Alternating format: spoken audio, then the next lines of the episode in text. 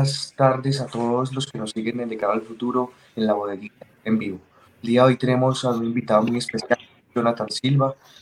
Él ahora está siendo tachado de homofóbico por las hordas LGTBI y por el congresista Mauricio Toro. Entonces te damos la bienvenida, Jonathan. Un saludo para ti y para Samuel. Gracias por aceptar nuestra invitación. Hola, hola muchachos, gracias a ustedes por, por invitarme. Un saludo a, Samuel, a Juan Manuel, a todos, Lucas que está por ahí. Eh, nada, ustedes, oiga, son muy pollos, ¿no? ¿Cuántos años tiene Juan Manuel? Yo tengo 14. 14 años tiene Juan Manuel, oiga, está muy pollo y de derecha. Muy raro ver uno de 14 de derecha. ¿Y Samuel? Tengo 17 años. Oiga, es que son chiquiticos. Oiga, qué bueno, qué bueno no hay tener el remanente derechoso desde chiquitos. Bueno, Jonathan, gracias por aceptar nuestra invitación. Mi primera pregunta es, pues hoy nos convoca el tema de la, de la polémica, digamos, de la, de la, del proyecto de ley del representante Mauricio Toro eh, para prohibir las terapias de conversión. Dice él que eso es tortura para mí y para mi compañero Samuel eso tiene nada de tortura. Te quería preguntar, cuéntanos primero de qué se trata, en qué consisten las terapias de conversión, porque tú decías que quieren meter presos a los pastores por hacer este tipo de terapias y por qué decidiste recusar al, al representante Doro. Eh, bueno, eh, primero que todo, lo que, lo que tenemos que tener claro es que nos estamos enfrentando a, una agenda, lo que nosotros denominamos la ideología de género, ¿no? Esta es una agenda que va con toda contra la, la sociedad. Espera, regálame dos segunditos. Ya, qué pena. Estamos pues batallando contra esta agenda desde hace rato y pues esto es una agenda que que no solamente toca estos temas de género, sino también el tema del aborto. La ideología de género toca estos dos, todo el tema de lo que es la, el colectivo LGBTI y el tema de la, del, aborto. Este tema de, denominado, este proyecto lo hice, se denomina el proyecto Inconvertibles. No solamente ha sido presentado en Colombia, sino que proyectos de este tipo ya han sido presentados y aprobados en México, Canadá, también han sido aprobados en España, han sido aprobados en, en Francia. Y curiosamente, cuando este tipo de proyectos de ley se aprueban, no pasa nada. ¿Y a qué, quiero decir con esto? Que la violencia contra las personas LGBTI sigue creciendo. Entonces, lo primero es que un proyecto de estos no, no soluciona el problema estructural. Lo segundo es que termina criminalizando a médicos, a psiquiatras, a psicólogos y evidentemente a comunidades de fe. ¿Por qué comunidades de fe? Eh, cuando ustedes miran las cifras eh, de, del índice de, mm, eh, de, de, la comunidad trans, cuántas personas se quieren suicidar, más o menos está en el 33%. De este 33%, por allá un 10-15% termina llegando a iglesias cristianas o a comunidades laicas católicas para buscar ayuda. ¿Qué tipo de ayuda se da? Ayuda espiritual, oración, consejería, también pues eh, todo el tema de acompañamiento, aquí no hay torturas ni, ni tampoco hay violencia psicológica. Estas personas lo hacen, ¿cómo lo hacen? Lo hacen voluntariamente, nadie las obliga, absolutamente nadie las obliga. Este proyecto de ley lo que sí busca es que ese tipo de cosas se prohíban. Así, que estoy aquí en la casa y, habla. Entonces, mm, entonces eh, este tipo de, de, de, tratos de las iglesias pueden ser prohibidos. Entonces, así yo lo quiero hacer voluntariamente, me van a prohibir porque el proyecto de ley en su artículo 3 dice que todo esfuerzo por reconvertir a la persona es tipificable y tiene un proceso penal. Todo, todo esfuerzo y es tan ambiguo, pues todo esfuerzo que puede ser una oración, un acompañamiento, una consejería, etcétera, etcétera, etcétera. Y esto lo que hace es transformar eh, de alguna u otra forma el código penal colombiano. Entonces ahí es donde realmente estamos dando esa, esa, esa batalla. Gracias, Jonathan. Eh, ya que dices esto, o sea, en, las oraciones y en lo que dices que se hacen en ese tipo de conversiones, que lo hacen médicos, psiquiatras y, padres, eh, con eso se le quita la, digamos, se le quita la homosexualidad a esa persona o, o no es así. Sí, hay casos, hay casos, por ejemplo el caso de Nerú, no sé si ustedes conocen ese caso, él iba a una iglesia aquí en Bogotá o va a una iglesia, no, no voy a decir aquí el nombre, pero eso fue un caso nacional, donde él contó su testimonio y dijo que a través de un acompañamiento espiritual dejó de ser homosexual. ¿Y qué pasó con esto? Todo el, el, lobby, incluso Angélica Lozano, en su momento salió a eh, decir que era un traidor, un traidor de la comunidad, pues por haber dicho eso. Y pues eso es una realidad. El, el hombre lo dijo, lo vivió, y ese es uno, un caso de miles, de miles. Pero la gente lo hace individualmente, voluntariamente, y nadie los obliga. Eso es lo que uno tiene que decir. Yo con que si estoy en, eh, o estaría, digamos, que en desacuerdo, que alguien se le obligue, se le obligue a ir a una iglesia, se lo, se obligue a entrar a una consejería, pues digamos que eso sí está mal. Eso y es más, esto ya está tipificado, o sea, el, ordenamiento jurídico colombiano tipifica todo tipo de tortura, todo tipo de, discriminación ya está tipificado, o sea, eso ya está tipificado. O sea, aquí nadie va a pelear contra eso, es que eso es una falsedad que están diciendo que nosotros eh, buscamos la tortura de la, de la comunidad LGBT. Eso es falso, eso no es verdad. Nosotros lo que estamos buscando realmente es que este tipo de proyectos de ley se detengan porque sí atentan contra unas libertades fundamentales, tanto de una persona que quiere decir ayúdenme, no quiero ser más esto, y una persona que lo apoya. Pero nunca hay ningún tipo, o sea, o nunca ha existido de parte de una iglesia violenta, o sea, que se violente a una persona. O sea, y si lo hay, que lo denuncien, ¿no? Pues porque yo no puedo tampoco aquí meter las manos al fuego por todos pero las que yo conozco que están bajo la cobertura de Sedecol, que Sedecol agrupa la mayoría de iglesias cristianas en Colombia, y el episcopado, digamos que ellos tienen eh, claro que esto no se puede hacer eh, de una forma obligatoria. Entonces, digamos que este tipo de cosas se tienen que revisar. Se tienen que revisar y mirar hasta dónde atenta contra las libertades individuales de las personas, porque pasa mucho, esto pasa mucho. Hay muchas personas que llegan a nuestras iglesias y nos dicen, ayúdenme, ya hay uno que le va a decir, no, sálganse, no, yo no lo puedo ayudar porque la ley no me lo permite. O sea, yo también coloco eso sobre la mesa. ¿Yo qué le voy a decir a esa persona? Porque es que en el artículo 3 está tipificado eso, dice, y ojo, o sea, no, estoy contextualizando, dice, las comunidades religiosas no pueden hacer esto, eh, obviamente parafraseando, mete la palabra de comunidades religiosas, o sea, no me lo inventé yo, está en el proyecto de ley. Gracias, Jonathan. A la hora de, dar la palabra a mi compañero Samuel. Dale, Sam. Gracias, Juanma. Jonathan, eh, primero que todo, gracias por eh, aceptar nuestra invitación y por eh, conversar acá. Me gustaría un poco mm, conversar respecto a los ataques que he recibido por este lobby tan digámoslo, eh, amoroso y tan diverso que aceptan eh, las ideas eh, contrarias. Y de hecho, el apelativo que más hemos escuchado, tanto incluso de Mauricio Toro como de esa comunidad, es homófobo. Y a mi criterio, pues homofobia es un término político que remite a lo psiquiátrico, que patologiza todo pensamiento que no se ajuste a esta ideología de género. Y justamente cuando mencionamos esto en redes, pues eh, nos han dicho que la ideología de género no existe. Me gustaría conocer tu opinión respecto a eh, qué consideras que eh, se define como ideología de género y qué le respondes a quienes te llaman homo.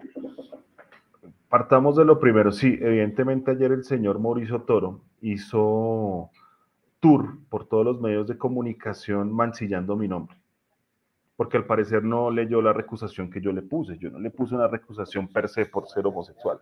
Jamás lo hice. Yo lo que hice fue una recusación por su activismo, por su activismo en la comunidad LGBTIQ. Y aquí yo quiero hacer una diferenciación. En el movimiento Provida, por ejemplo, existen personas homosexuales que dicen, yo no, yo, no me identifico con el lobby LGBTIQ porque no comparto su agenda política, no la comparto. Entonces, Cuando esto realmente se coloca sobre la mesa, a ellos eso los asusta.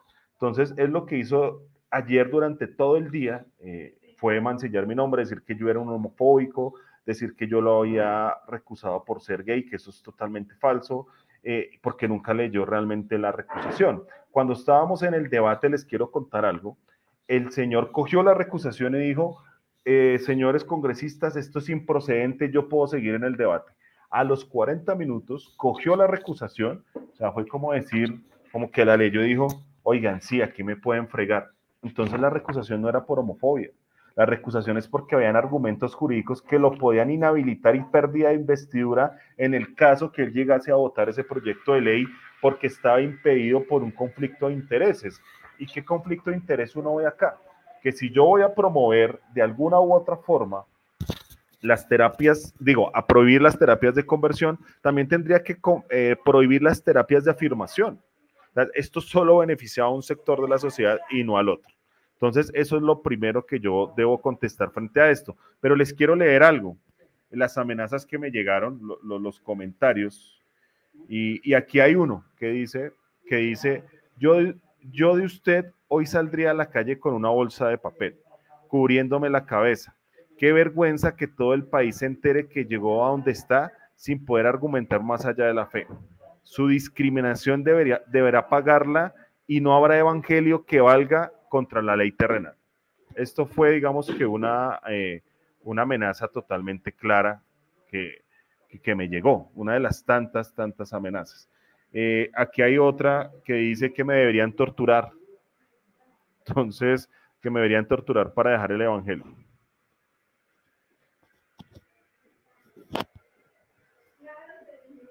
Ah, yo pensé que se habían ido, es que se, se me fue, se fueron. Y lo otro que, que, me pregunta Samuel sobre la ideología de género que no existe.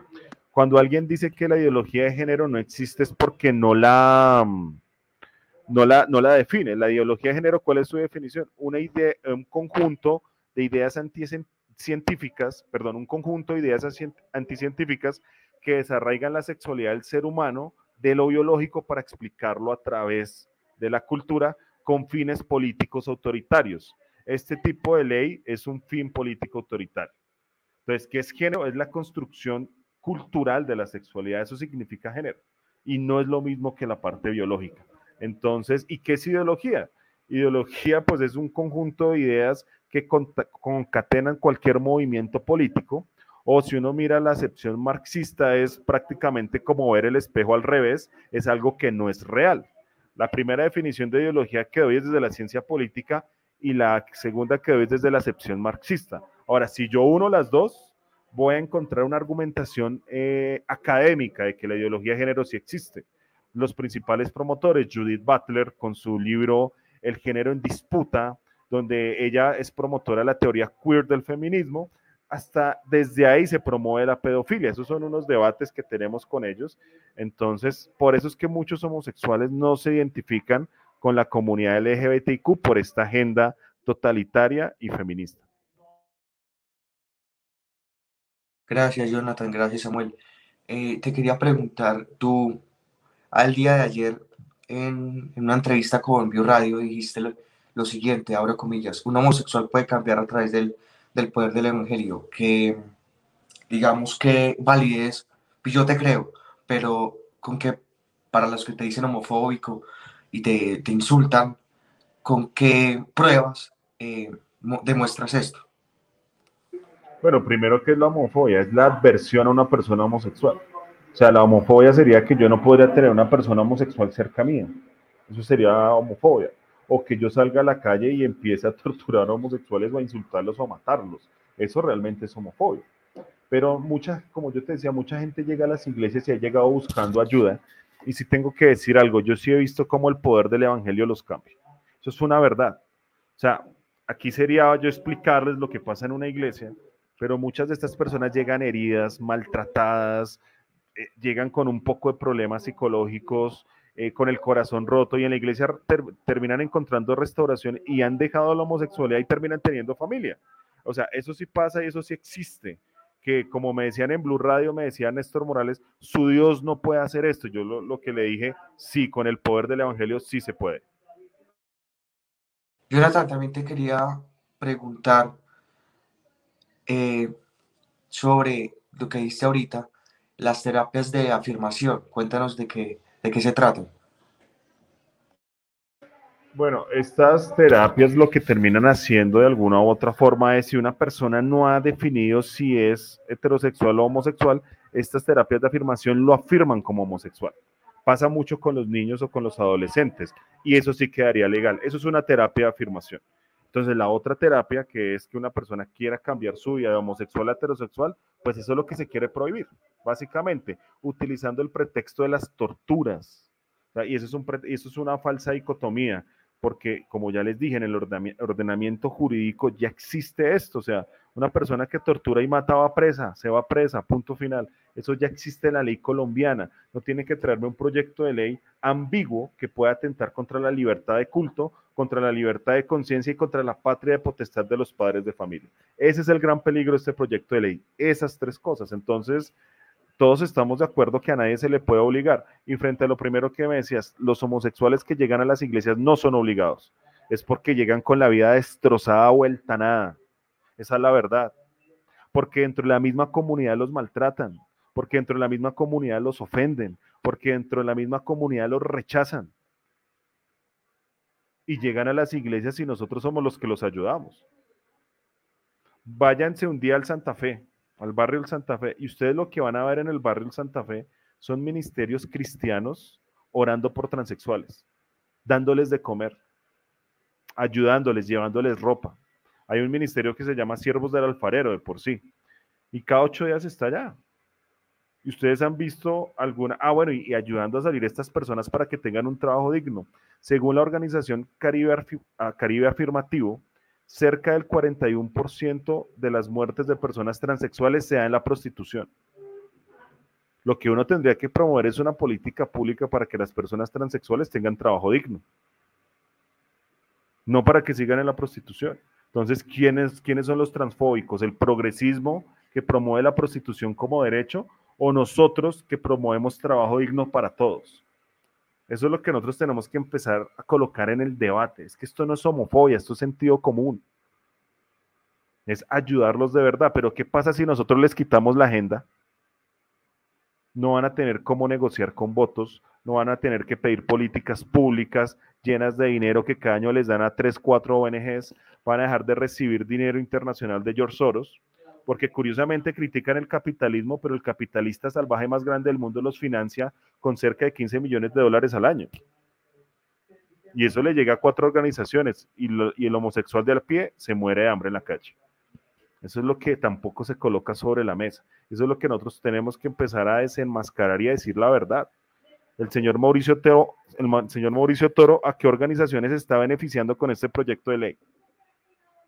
Esa es la recusación también que se estudia quién está y su activismo. Eso es lo que yo digo. No, no, no digo que por ser gay, eso es totalmente falso. Pero esto es un tema, obviamente, que en el debate se, se vuelve muy complejo. Gracias, Jonathan. Mi siguiente pregunta es, eh, se asocia a lo que te preguntó Samuel antes. Eh, ¿Cómo combatir la ideología de género en los centros educativos? Pues yo he vivido el día de hoy en hace eh, las banderas homosexuales, también mis compañeros me, han tildado de homofóbico, de retrógrada. ¿Cómo combatir la ideología de género debatiendo con respetuosamente, claramente, en las, en las aulas de clase y en, y en la sociedad? Yo creo que con la ciencia en la mano, si esto se enseña en los colegios, en los colegios también se está empezando a enseñar algo. Hay algo que se llama la ESI, Educación Sexual Integral. Eso está en Argentina y quiere entrar en Colombia donde se le dice a los niños que tengan un rol de un juego de roles, que un niño se vista de niña y una niña de niño. Eso está pasando en Argentina, está pasando en Suecia, en Suiza y en España pasa mucho. Si yo voy con un libro de biología y voy con el sentido común y con dándole el poder a los padres de familia, los padres de familia son los que tienen que decir a mis hijos, no me le enseñan esto. Ah, claro, yo no, o sea, yo no soy quien para juzgar si hay un joven homosexual pero yo también a ese joven homosexual me lo puedo ganar. Y me lo puedo ganar realmente diciéndole no, diciéndole, no se deje colectivizar. Usted es un sujeto libre, usted es un sujeto individual, usted es un sujeto que tiene derechos y libertades.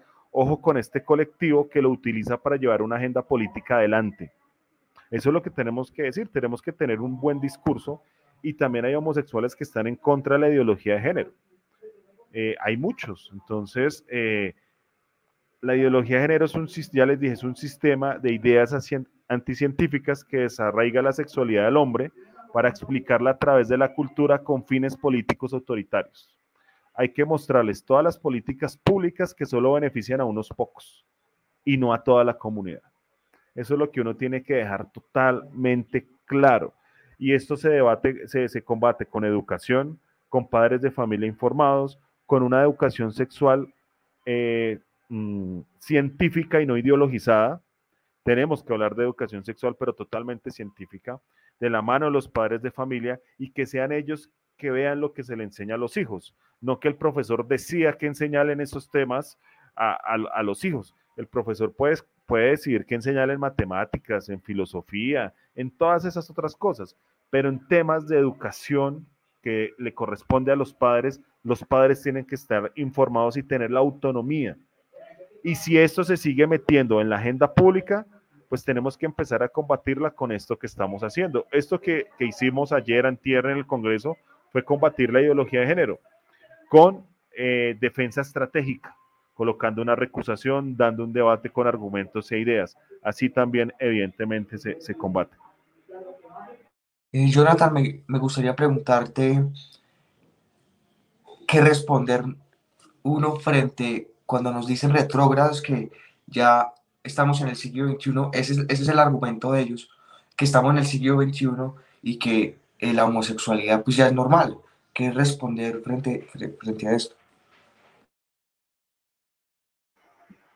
nuevamente, yo creo que yo estoy en una sociedad que es libre yo no puedo juzgar a una, persona homosexual. Yo lo que tengo que llevar a esa persona homosexual es a que no entre en el colectivo. Pero si una persona homosexual llega a una iglesia buscando ayuda, yo tengo que hacerle ver cuál es su error, cuál es su pecado y cómo se puede restaurar y cambiar. Jesús cambia vidas, eso es una realidad. Ahora, en una sociedad occidental como la colombiana, eh, liberal, ¿qué derechos no tiene una persona homosexual que no tenga yo?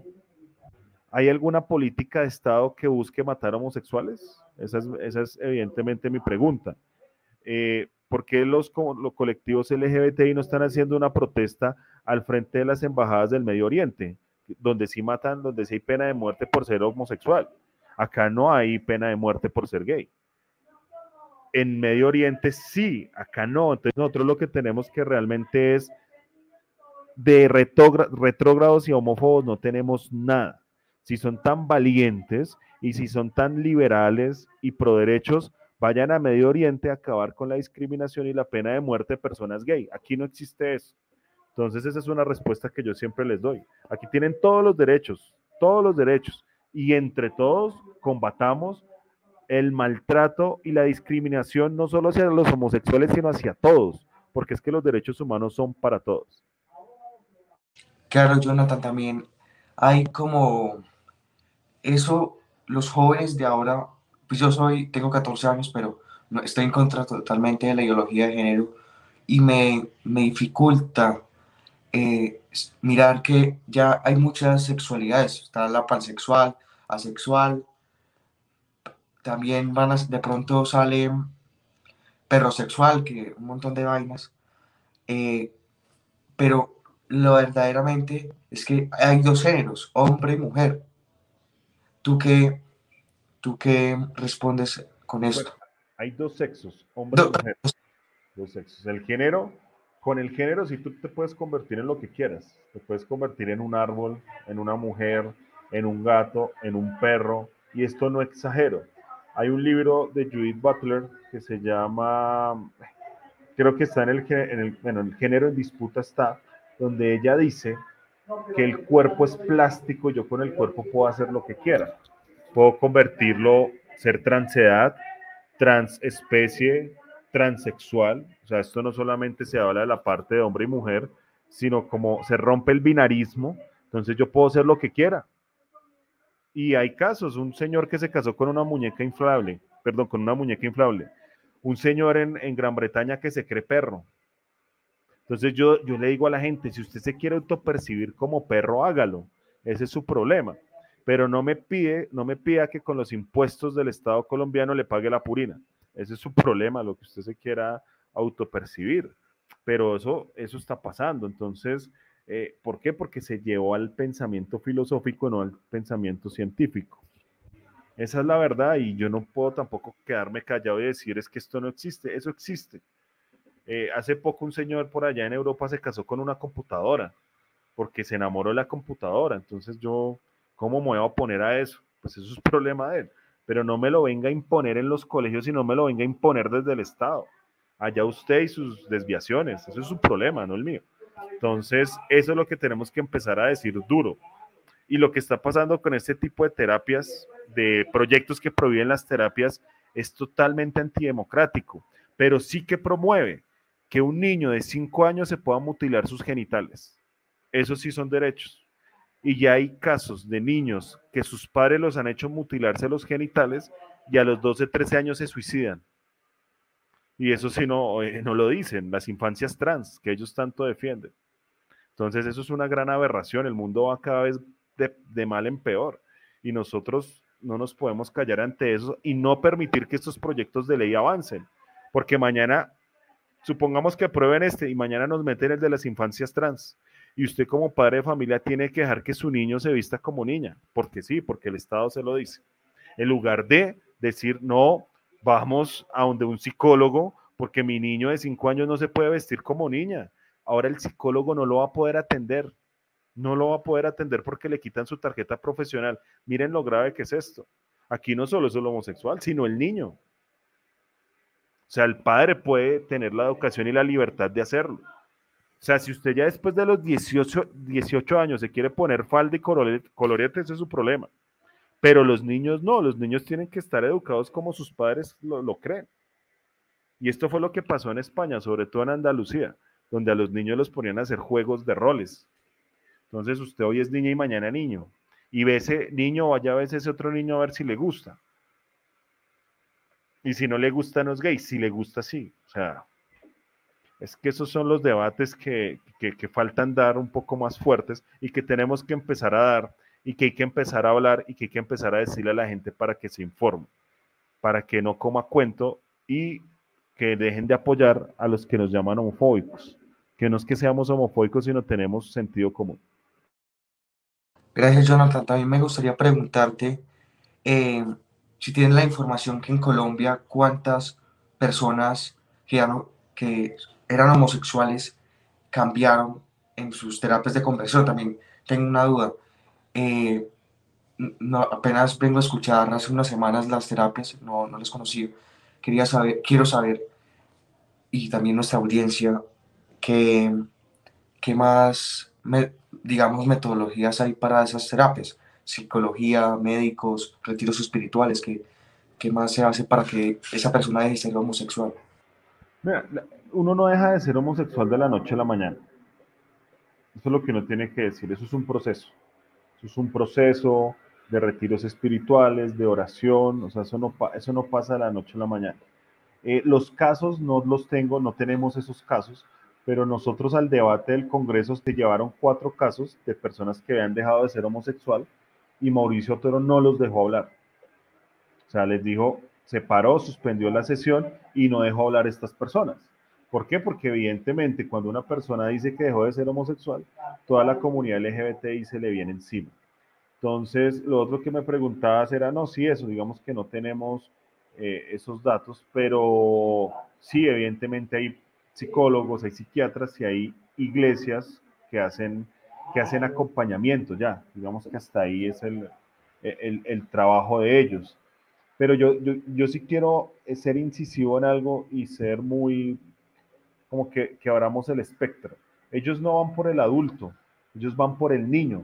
Si ustedes miran el artículo 2 del proyecto, hablan de los niños. Van por los niños y los adolescentes. A ellos no les interesa el adulto. ¿Por qué? Porque están promoviendo las infancias trans desde hace rato, desde hace rato están diciendo, ustedes entran a, a, la página del magisterio y van a encontrar un aviso grande que dice le apostamos a la teoría queer. Y la teoría queer es esto, poder deconstruir la sexualidad de los niños sobre todo. Entonces yo, yo sí quisiera saber qué padre de familia estaría de acuerdo que el Estado le diga de aquí a unos 15 años que el padre está obligado a mutilarle los genitales a su, a su niño hombre. Yo creo que ningún padre de familia estaría de acuerdo con eso. Ninguno. Entonces, eso es lo que, lo que yo pongo sobre la mesa y eso es lo que se nos puede venir en unos años. Jonathan, me gustaría preguntarte qué responder a los que nos dicen homofóbicos, nos dicen retrógrados, ¿qué, qué podemos responder frente a ese argumento tan, tan vacío y lleno de, de invalidez? ¿Qué podemos responder frente al comentario homofóbico que siempre nos dicen? No, no, pues los homofóbicos no somos nosotros porque no, no queremos meter presos homosexuales, no queremos perseguir homosexuales, no estamos en contra de ellos. Simplemente lo que estamos hoy diciendo es, eh, ojo con estas políticas que sí son retardatarias y realmente quitan las libertades. Eh, si mañana el Estado dijera que van a matar homosexuales, nosotros tenemos que decir, nosotros salimos a marchar porque no los mate el Estado.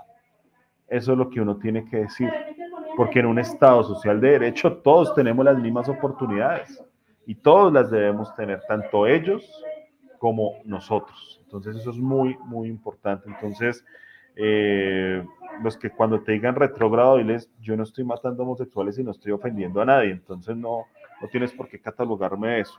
Eso es lo que tenemos nosotros que, decir siempre.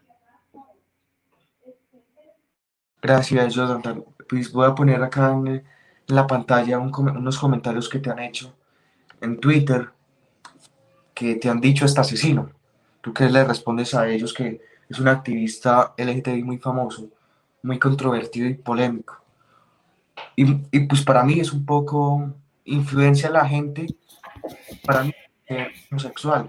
Eh, ¿Tú qué le respondes a ellos que te dicen homo, que te dicen asesino y que también que te tienen que torturar que para que te... No, pues primero, eh, primero los que me dicen asesino tendrían que, comprobar que soy un asesino, un asesino, cuántas personas he matado. Eh, y pues ellos están utilizando todo el poder mediático que yo no tengo. Yo no tengo el poder mediático que ellos tienen. Y te voy a decir una cosa, Juan Manuel, y esto sí es un mensaje. A mí no me preocupan ellos. Espérame un momento. Eh, Eh, lo que yo digo es que, em, eh, miren, ay, se me, fue la, se me fue la paloma lo que iba a decir, pero, ah, no, a mí no me preocupan ellos, a mí ellos no me preocupan, a mí me preocupan solo los nuestros que han callado. No sé si ustedes se han dado cuenta que en este debate, que lleva dos días, la derecha colombiana está callada y no ha salido a apoyarnos. Yo sí tengo que decir eso. Yo no he visto a nadie del Centro Democrático de las directivas apoyando, nada, absolutamente nada. Entonces, eso sí me preocupa cómo la derecha colombiana a estos temas no le pone atención y le está jugando a la izquierda. Y a nosotros, los activistas, a Carlos Eduardo, los que pusimos la cara, realmente no les interesa este tema. Por ellos que nos acribillen. Entonces, eso, eso me preocupa más, Juan Manuel. Me preocupa más el, el digamos que la falta de apoyo de, de los sectores con los que siempre hemos trabajado juntos, con los que hemos batallado muchas cosas. Y en este caso, al contrario, yo creo que muchos de ellos antes han salido a apoyar a Mauricio Toro. Yo veía a un edil de Chapinero del Centro Democrático apoyando a, Mauricio Toro y yo decía, oiga, esto estamos, no sé qué está pasando en, los partidos de, derecha colombiana. Entonces creo que, ese es el, el reto que tenemos, es no preocuparnos por lo que digan ellos. Preocupémonos por el apoyo que nosotros le damos a los nuestros. Eso sí es lo que nos tiene que preocupar. Jonathan, me gustaría preguntarte, ¿tú cómo ves el ambiente en el Congreso? ¿Tú creerías que se, se aprobaría este, este proyecto de Mauricio Toro o se va a activar? ¿Tú cómo crees eso? No, yo creo que no. Yo creo que ya se cae. El, el, ambiente, por lo menos de los otros congresistas, está en votar la proposición de archivo. Eso no creo que pase. Eh, igual también depende de lo que dure la recusación o cuánto se demore en debatir la recusación. Son como que cinco o seis días hábiles. Entonces, si se demoran esos seis días, ya creo que no van a haber más debates en el Congreso y por ende eso se, se archiva automáticamente. Entonces, ese es el, también la piedra que ellos tienen, que con la recusación se demoró el trámite y hay que detenerlo. Gracias, Jonathan. Gracias por, por el, aceptar nuestra invitación. Un gusto estar acá contigo conversando sobre este tema pues tan un poco polémico que te han estigmatizado y siendo homofóbico que desde cada futuro te mandamos nuestra solidaridad y sabemos que tú no eres así. Gracias por aceptar nuestra invitación y, esperamos tenerte nuevamente por acá. Antes de irte, te quería preguntar, ¿cómo es el panorama electoral para que ya faltan como unos nueve días? Bueno, yo me desconecté del panorama electoral debido a esto, pero evidentemente ya sabemos que no hay que votar por el señor de las bolsas. Entonces, pero está difícil. Ya ayer vimos lo que sacó Semana. Creo que eso es complicadísimo. Creo que son las estrategias que, ha utilizado eh, el santismo durante mucho tiempo, que es la campaña sucia, y eso sí es lo que a mí me preocupa. O sea, me preocupa que eso se siga perpetrando en la democracia colombiana. Creo que eso sí se debe rechazar. Se debe rechazar la campaña sucia. La campaña de idea es bienvenida. Claro, dentro del marketing político yo tengo que mirar los errores del otro y exponerlos, pero con verdades. O sea, si mi contrincante de verdad ha sido un corrupto, pues yo lo tengo que exponer, pero no tengo que inventarme un relato que es falso. Eso es lo que uno debe rechazar y es lo que ellos no han entendido. Yo tampoco soy del, marketing político eh, light, no, yo creo que también hay que salir a dar, pero dar con verdad, o sea, yo tengo que buscar la verdad, eso es lo más importante. Y está complicado, está muy polarizado, yo creo que, que dependiendo como queden las elecciones, si las diferencias son muy cortas, puede haber un estallido social y eso es lo que a mí sí, sí, sí me preocupa. Entonces, esperemos qué pasa, qué pasa con esto, pero, pero veo un, un, ambiente muy complicado. No tan polarizado, pero, pero complejo.